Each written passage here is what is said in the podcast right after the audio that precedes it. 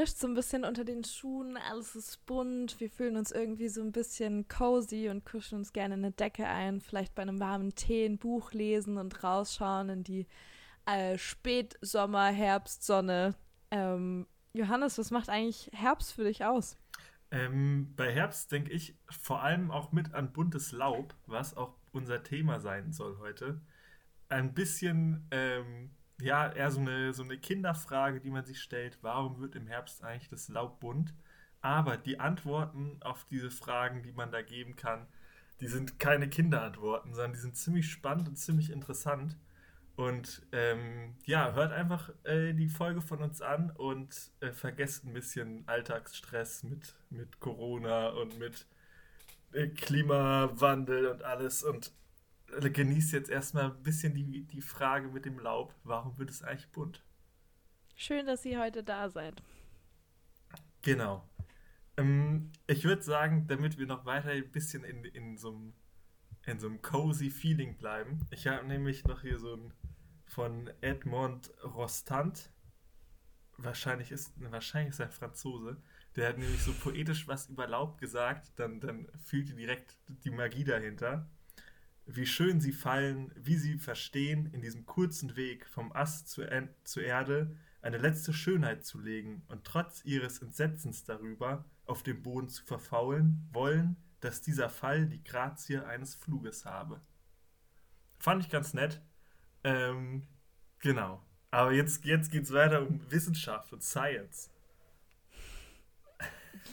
Ja, und das, äh, warum die Blätter bunt werden, ist ja ein super spannender Prozess und vielleicht wissen es ein paar von euch schon, aber ähm, die Bäume ziehen ja, wenn es so Richtung Herbst geht, ihr Chlorophyll bzw. die Nährstoffe zurück in den Baumstamm, um die da zu speichern für den ganzen, ganzen langen, harten Winter. Und deswegen wird die Produktion von Chlorophyll eingestellt. Also Chlorophyll der grüne Blattfarbstoff. Richtig, da das ist nicht das Wichtigste. Chlorophyll ist richtig krass grün.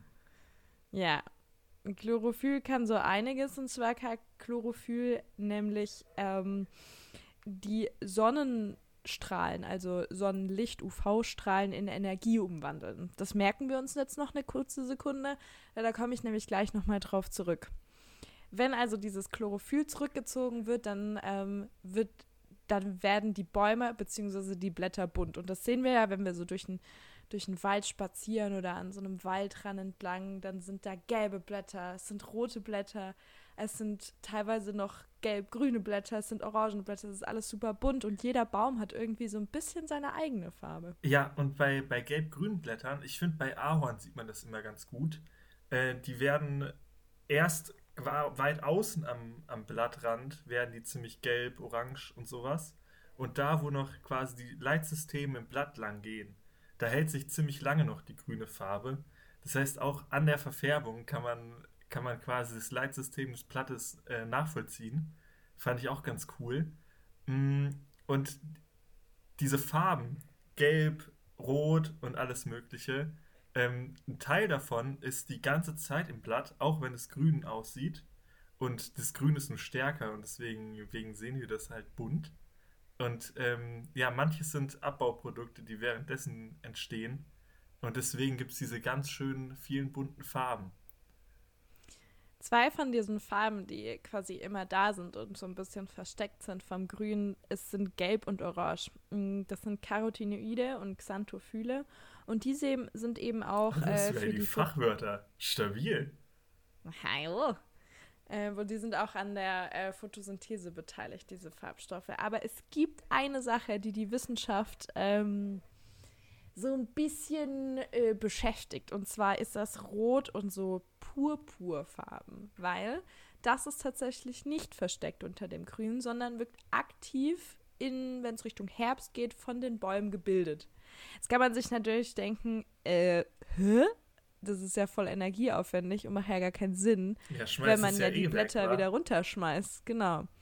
Ähm, kurzes Fachwort an der Seite noch. Diese Farben nennt man Anthocyane. Also Rot und Purpur sind Anthocyane und die werden eben über Energieaufwand gebildet. Und immer wenn ein Organismus bzw. eine Pflanze was mit Energieaufwand macht, dann ist die erste Frage, die sich Wissenschaftler stellen, ja, warum? Also, Wie so ein was dahinter? Wir, wir bleiben bei den Kinderfragen. Fünfjährige fragen ja auch immer so, warum? Und warum? Und warum? Und äh, warum, ja, Wissenschaftler genauso. ja. Und da gab es zwei Wissenschaftler, beziehungsweise ich muss nicht mal gendern, waren beides Typen. Einmal der Freiburger, Freiburger Biologe Martin Schäfer und der Marco Alchetti ist ein Schweizer Zoologe, also hat was mit Tieren zu tun. Ähm, und die beiden haben zwei verschiedene Hypothesen aufgestellt, warum Blätter diese Farben, ähm, äh, Blätter, Bäume diese Farben bilden. Genau. Und in Freiburg dachte man, naja, das muss bestimmt so ein, so ein Schutzschild sein. Jetzt kann man sich denken, hä, gegen was soll das denn jetzt ein Schutzschild sein? Und zwar ähm, gegen UV-Strahlen. Also wenn diese Photosynthese nämlich wegfällt von den Chlorophyll-Molekülen, ähm, äh, was ich euch vorher erzählt habe, also dass Chlorophyll Sonnenlicht in Energie umwandeln kann. Wenn dieses Chlorophyll wegfällt, kann der Prozess von der Photosynthese auch nicht mehr stattfinden und UV-Licht, also Sonnenstrahlen, können nicht mehr aufgenommen und verarbeitet werden und sind deswegen ein Problem fürs Blatt, weil die dann eben Schaden, also Schäden anrichten können an dem Blatt, weil sie es verbrennen können, schlicht. Und ja, einfach. und können auch nicht in Schatten gehen, die Bäume. Die sind da immer, wo sie sind. Außer sie sind irgendwie beim Hobbit und können laufen. Ja. Aber da waren cool. aber nicht mehr viele Blätter dran. Ja, das ja. Kann, ich, kann ich gar nicht. Cool. Ja, genau. Und jetzt kann man, was ich mich dann gefragt habe, ist, naja gut, ähm, aber wie passiert das denn? Also wie wird das denn eingeleitet, dass quasi dieser rote Farbstoff gebildet wird? Und es ist ganz einfach durch den Temperaturabfall. Also irgendwann sind die Nächte einfach zu kühl für die Bäume und dann merken die, whoopsie, jetzt geht's Richtung Herbst und dann bilden sie diese Anthocyane, weil es ist ja trotzdem so, dass wir im Herbst tagsüber super viel Sonnenlicht haben. Und ähm, dafür haben sich die Bäume was ganz Schlaues ausgedacht. Oder das denkt zumindest der Freiburger Biologe ähm, Martin Schäfer. Und sein Kollege, der Marco, so wie ich sie schon richtig lange kennen würde, ne? äh, ja, der sagt. Marco, klar, kennst du. Marco. ähm, der sagt kompletter Schwachsinn. Also weiß nicht, ob er sagt kompletter Schwachsinn, aber der denkt, es hat natürlich was mit Insekten zu tun, ist ja auch ein Zoologe, muss man sich ja auch seine Antworten im, eigenen Fach, in, im eigenen Fachbereich suchen. Ne? Ähm, und zwar sagt er, naja, ich bin der Meinung, dass dieser rote Farbstoff ähm, in den Blättern eben ein Ergebnis von Koevolution von parasitären Insekten und bedrohten Pflanzen ist. Ja, das einmal alle war, durchatmen. Okay, jetzt nochmal. Also das genau. ist ein was?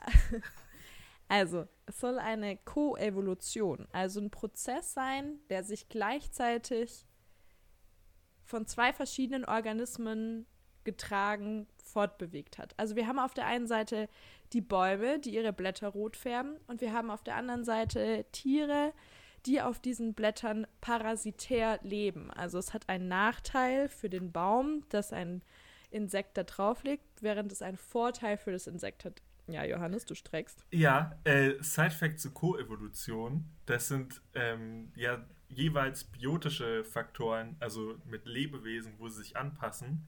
Und die hat gar kein Ende. Also die eine Anpassung führt dann wieder zu einer Anpassung von der anderen Seite und wieder auf der anderen Seite. Und so driftet das quasi evolutionär immer stärker in eine Richtung hin. Ähm, genau. Koevolution ist quasi, dass es kein Ende hat.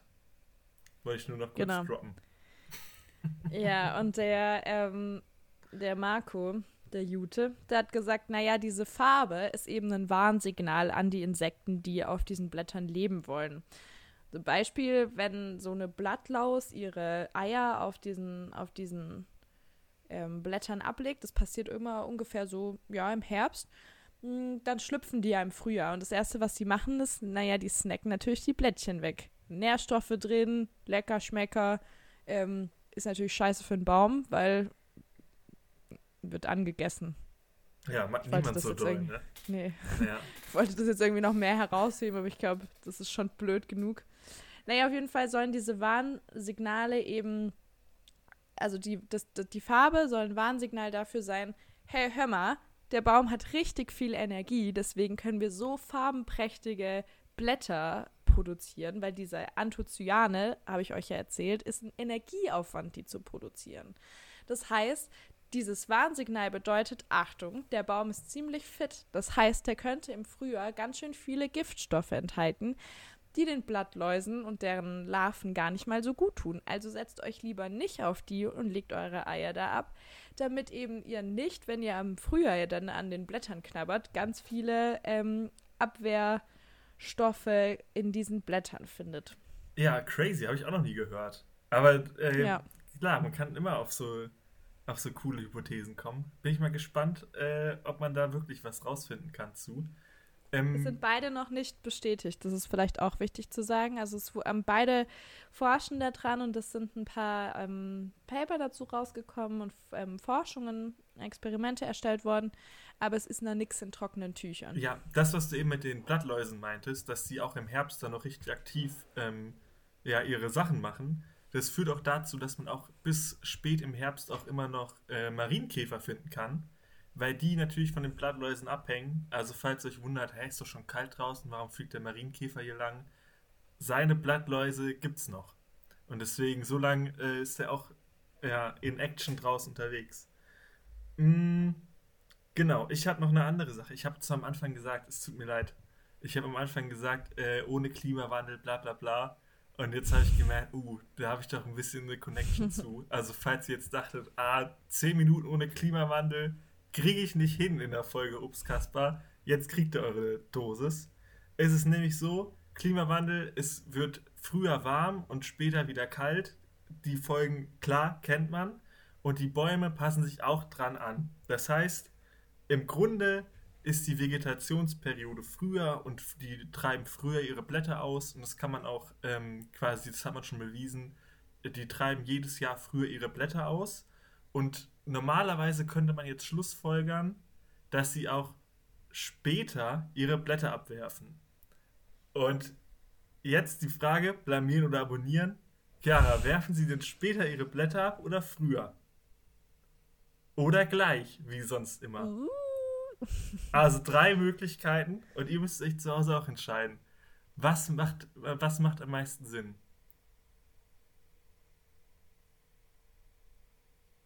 Chiara ist doll am Fahr Fahr Fahrstuhlmusik. Ja, Chiara denkt gerade sehr, sehr angestrengt nach. Ähm, ich sage, sie werfen die Blätter noch gleichzeitig ab, tatsächlich. Ähm, da habe ich andere Informationen zu gefunden. Ich habe nämlich gefunden, dass sie sie sogar am Ende des Jahrhunderts drei bis sechs Tage früher als jetzt abwerfen. Und wie kann das sein? Also die Vegetationsperiode wird länger, das heißt, eigentlich könnten sie länger Photosynthese betreiben und Energie aus, äh, äh, ja, aus dem Sonnenlicht gewinnen.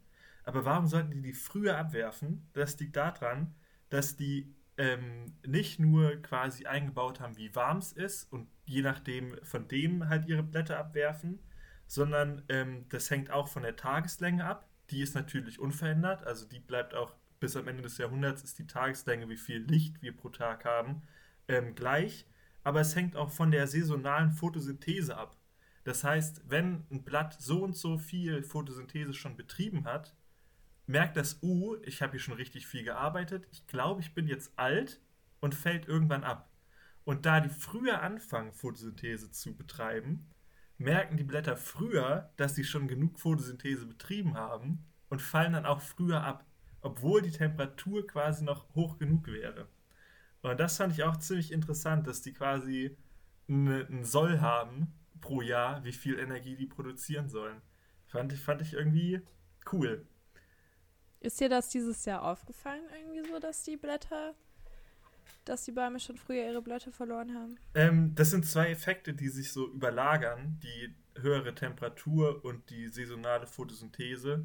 Und ich habe nur gefunden, dass es halt drei bis sechs Tage früher abfallen am Ende des Jahrhunderts. Ich weiß nicht, ob das jetzt auch schon quasi ist. Okay. Ja, aber das ist auf also, jeden Fall der Effekt, okay. der sich durchsetzt mit dieser saisonalen ja. Photosynthese. Mm, mhm. Ja. Weißt du, ich habe ich hab hier noch einen, es hat nichts damit zu tun. Ich bin heute ganz schlecht in Überleitung, ne? ja, ist nicht schlimm. Ihr müsst einfach damit leben, dass es hier äh, wieder viele Bogen gespannt werden. Die Kenner wissen, was ich meine. ähm, es ist nämlich auch so, die Blätter fallen ja runter. Das ist jetzt erstmal nichts Schlimmes, aber das sind ja richtig viele Blätter. Also, wenn man das mal sieht, Clara. Ich will eine Zahl sagen. Du willst eine Zahl sagen? Ja, was glaubst du, wie viel, wie viel Laub, wie viel Tonnen Laub werden von den Straßen in Deutschland pro Jahr Ach du gerecht? Scheiße. Ja, ne? Blamieren oder abonnieren. Oh Gott, so, das ist viel die bessere Frage. Okay, ich habe ich hab gar keine Ahnung. Das kann ich null. Also wie viel gerecht werden, ja? nicht wie viel runterfallen. Ja, also wie viel Tonnen Laub werden quasi von den, von den Städten und Kommunen in Deutschland jährlich ähm, also entsorgt, wenn man Fragezeichen das so nennen kann. Ich sag dazu nachher noch mal was. Aber ich, ich will jetzt auch einmal mal, dass ja. du blamierst. Komm, Boah, keine komm, Ahnung. 130 komm, wir machen Tonnen das jetzt zu blamieren oder ja, komm, ja, ja, endlich mal. Du liegst so krass daneben. Ja, weil ich kann es null einschätzen. Es freut mich wirklich richtig. da ist sie, die Folge, in der du dich blamierst. Ja, und ich mal dran bist. Fuck. 740.000 Tonnen Laub werden jährlich von Deutschlands Straßen gefegt. Wie krass. viel? 740.000 Tonnen. Das ist richtig viel. Aber ja. das ist ja, es hängt erst weiter oben das Laub im Sommer über und dann fällt es von weit oben runter. Richtig viele Tonnen. Und wenn man sich jetzt ich, es kommt, der, der spannende Teil kommt gleich noch. Noch denkst du so, hey, worauf will er hinaus? Macht gar keinen Sinn. Aber der spannende Teil kommt jetzt noch. Weil, so, man stellt sich die Weltkarte vor und da sieht man, über dem Äquator gibt es viel mehr ähm, Waldfläche als im Süden. Und es ist ja im, im Norden, fallen die alle quasi eher ähm, im gleichen Moment runter gefühlt. Und im Süden ist halt, äh, ja, dann Frühling, wenn hier Herbst ist. Aber das ist eine viel kleinere Landmasse. Das heißt, auf der Welt gerechnet fällt in unserem Herbst schon viel mehr Laub runter, ähm, ja, als quasi nachwächst. Weißt du, was ich meine? Ja. Weil es mehr Landmasse im Norden der Welt gibt. Und ich weiß nicht, was, äh, ich weiß nicht, ob du auf dem, auf, als Kind auf dem gleichen Spielplatz warst. Ich müsste hier richtig viel vorher ausholen. Und in es Bad gibt Hersfeld? Ja, nee, auf, also mit den gleichen ähm, Attraktion auf dem Spielplatz. Weil ich war auf, als Kind immer auf einem Spielplatz, da gab es so einen so Pfosten, der oben so ein Ding hatte, was sich drehen konnte. Und da konnte man sich draufsetzen und wurde von den anderen quasi gedreht. Und wenn man die Beine ausgestreckt hatte, hatte man sich langsam gedreht. Und wenn man die angezogen hat, hat man sich immer schneller gedreht. Weißt du, was ich meine? Drehimpuls-Erhaltungsgesetz. Ja. Wenn du das näher dran bist, drehst du dich schneller. Und, und jetzt genau an, der, genau an der Stelle schalten gerade 65% ab. Nein, allein jetzt, wegen Drehimpuls-Erhaltung. Jetzt kommt das Spannendste. Wenn die ganzen Blätter runterfallen, sind die erst weiter weg in der Welt und dann zieht die Welt ihre Beine an oder holt das Laub, also die paar Meter auf den Boden ran. Und mhm. während dem Winter, wenn die Blätter alle runtergefallen sind, dreht sich die Welt wirklich ganz minimal, aber das kann man messen, schneller, als wenn die Blätter oben hängen. Nein. Das ist schon crazy, oder? Das ist wirklich crazy. Weil das so viele Tonnen sind, die einfach diese wow. paar Meter runterfallen. Die Erde zieht quasi im Winter die Beine an. Das ist ja weißt Wahnsinn. Guck, die kleinen Kinder fragen, Laub, warum ist das bla bla bla. Spannende ja. Antworten, finde ich schon. Das sind wirklich spannende Antworten. Von zu diesen 740 Tonnen Laub, die da eben runtergefallen sind, nachdem die Beine angezogen worden sind, ähm, finde ich es auch noch super spannend, dass sich Leute jetzt natürlich überlegen, ja, was macht man denn? Was machen wir denn damit? Also was, wohin, was, was, was veranstaltet man eigentlich mit Laub? Keine Ahnung, also, ich kann, kann, weiß nur, man kann ja pressen, an Geschenk dran ja. kleben, ist ganz nett, hübsch. Ja, das ist nett. 740.000 Tonnen, ja, ja. Das sind einige Weihnachtsgeschenke, würde ich sagen. Ja. Naja, es gab ein paar, paar schlaue Menschen, unter anderem das Fraunhofer Institut Umsicht, und die haben sich gedacht, naja, eigentlich kann man doch alles verbrennen, oder? Warum, warum verbrennen wir nicht auch einfach Laub? Ja, Hauptsache so alles anzünden. man könnte tatsächlich durch die Verbrennung von Laub Strom generieren. Also es wird ja auch Energie freigesetzt und die Asche, die dabei rauskommt, die wäre super gut als Dünger nutzbar. Also das ist mal so eine Idee, was man so mit 740.000 Tonnen Laub anfangen kann, außer Geschenke zu basteln. Ja. ja. Dann nimmt man Und ja auch die schönen Blätter. Ja, was ihr auch noch mit dem Laub in eurem Garten machen könnt. Ja, nix. Wenn ihr. genau, nichts. Einfach liegen lassen. Tatsächlich ist Laub nämlich super wichtig. Laubhaufen sind ähm, ja, sind äh, natürliche Winterquartiere für Tiere oder natürlicher Winterschutz für Tiere und Pflanzen. Über den Igel habt ihr bestimmt schon gehört, dass die sich ganz gerne so im Laub einkuscheln. Ich bin mir nicht sicher, hatten wir nicht darüber auch mal eine Folge? Ich glaube nicht. Ich glaube, wir hatten nur mal äh, was, was dazu gesprochen. recherchiert und so, ja. Hm. Ja, okay, also auf jeden Fall, Laubhaufen sind super wichtig für Tiere, unter anderem Igel. Und wenn diese Laubblätter kompostiert werden, also wenn die sich zersetzen, dann entsteht da draußen ziemlich nährstoffreicher Humus. Also so ähnlich, wie ihr euch das auch aufs Brot schmieren könnt. Und ähm, der, der dann dort auf dem Boden in eurem Garten liegt, ist aber anderer ist, Humus. könnt ihr euch auch aufs Brot schmieren. Ähm, und der Humus, der ist super gut für die Böden. Also der macht eure Böden wieder nährstoffreich und, und happy. Und der absolute Overkill für äh, Herbst, für die Herbstzeit sind diese scheiß Laubsauger. Ähm, ja, die sind nur Kacke. Ja. Die sind so scheiße, so da sterben wirklich tausende Insekten und Kleinstlebewesen, die werden da drin zerhäckselt. Also, liebe Leute, wir haben wirklich größere Probleme als Laubhaufen im Garten. So lasst es liegen, es ist schön, es tut allen gut oder bastelt was draus. Und wenn ihr richtig Bock habt, dann schmeißt es in euren Kamin. Ja, vor allem nehmen wir hier auch schon wieder im, im Schwabenländler auf. Und äh, ja, Kehrwoche tötet. Ähm, ja. ja. Falls, falls ihr jetzt schon gedacht habt, äh, uh, was kann man als Mensch mit dem Laub machen? Die Natur hat sich gedacht, hm, was können wir noch mit dem Laub machen? Weil da gibt es auch noch zwei Banger-Facts, die ich habe. Also, weil die Bäume dachten sich auch, Laub hier, ich hole meine Chlorophyll raus, schmeiße es runter, so wird Humus draus. Das war manchen Bäumen nicht genug. Die wollten noch ein bisschen, die wollten noch over the top ein bisschen mehr mit dem Laub machen. Und ähm, das habe ich auch, äh, das konnte man tatsächlich ziemlich gut sehen, äh, als ich letztes Wochenende mit meinen Eltern und meiner Freundin spazieren war, ähm, wandern. Da, da habe ich das auch gesehen, aber da dachte ich, dann erzähle ich denen das da nicht, ähm, damit ich die nicht spoiler, damit sie sich das hier anhören kann, können. Äh, liebe Grüße.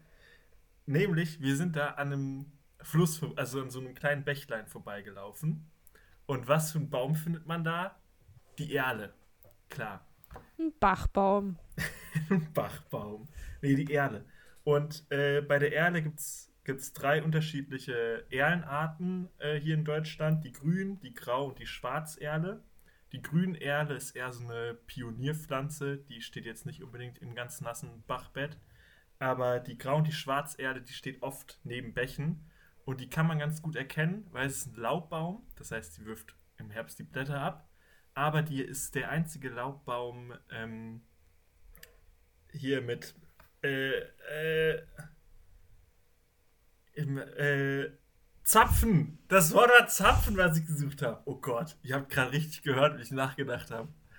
Ja, unangenehm. Zapfen ist auch ein schwieriges Wort. So, einziger Laubbaum mit Zapfen und ähm, der steht im Bachbett. Und der hat noch einen Special Fact, der kann nämlich mit seinen Knöllchenbakterien, die er in den Wurzeln hat, ähm, kann der Luftstickstoff fixieren. Weil Stickstoff ist richtig wichtig für Pflanzen Unsere Atmosphäre besteht zum größten Teil aus Stickstoff, aber diesen Stickstoff aus der Luft können Pflanzen nicht aufnehmen. Da haben die nicht den Skill zu, da brauchen die diese Knöllchenbakterien zu. Und die Erde hat diese Knöllchenbakterien. Wenn die jetzt aber merkt, uh, ich habe zu wenig Stickstoff, dann muss sie ja ihre Knöllchenbakterien in den Wurzeln irgendwie füttern, damit die mehr Power geben.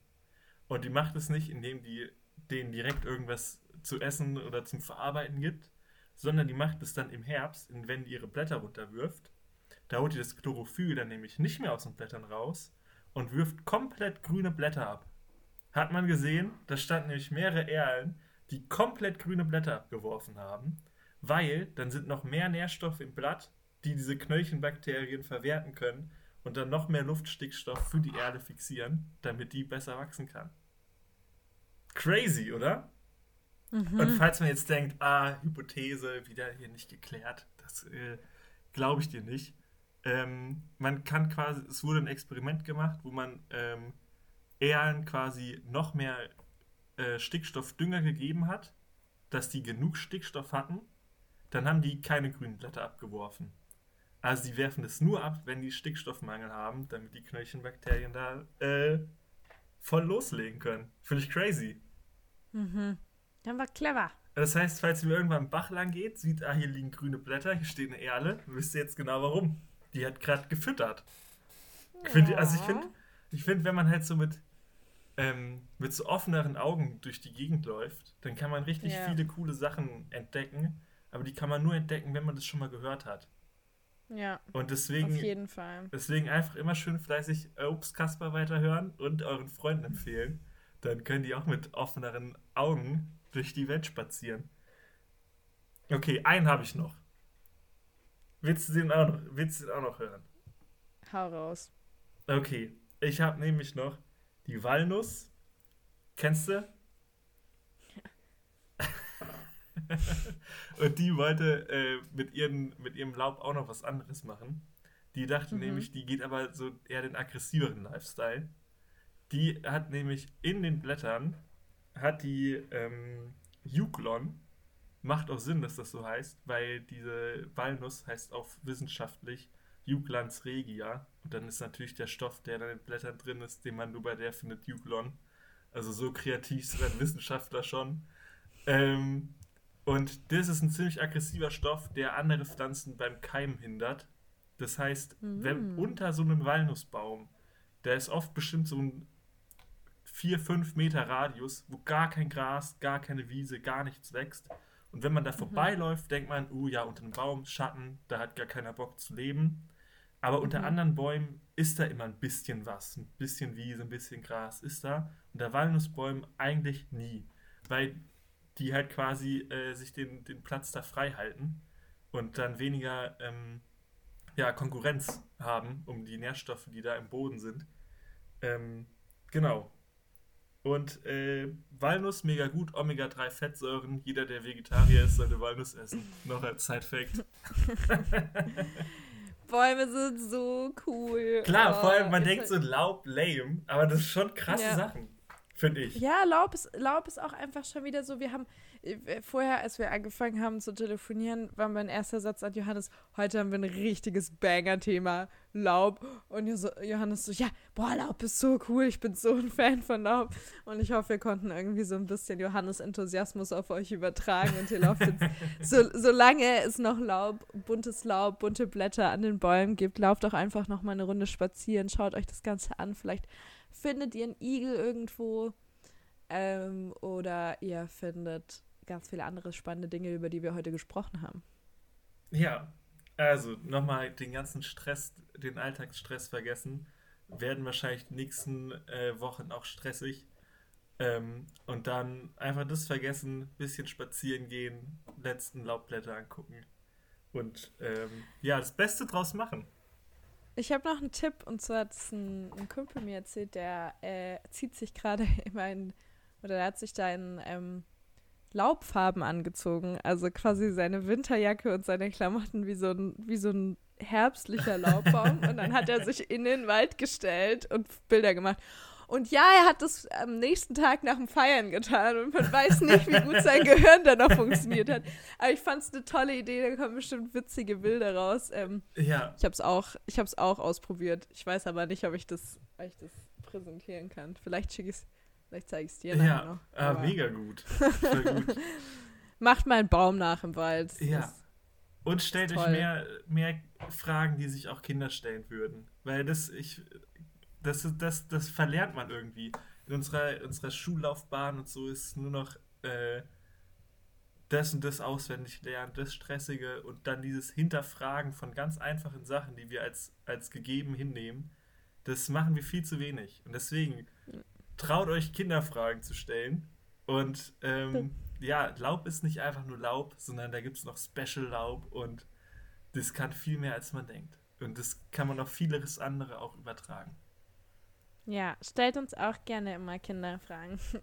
Also wir freuen uns über jeden Themenvorschlag. Wir sind immer bereit für euch zu recherchieren und was Neues auf die Beine zu stellen. Wir haben ein paar richtig coole neue Ideen für die nächsten Folgen. Oh ja. Muss man ein bisschen anteasern.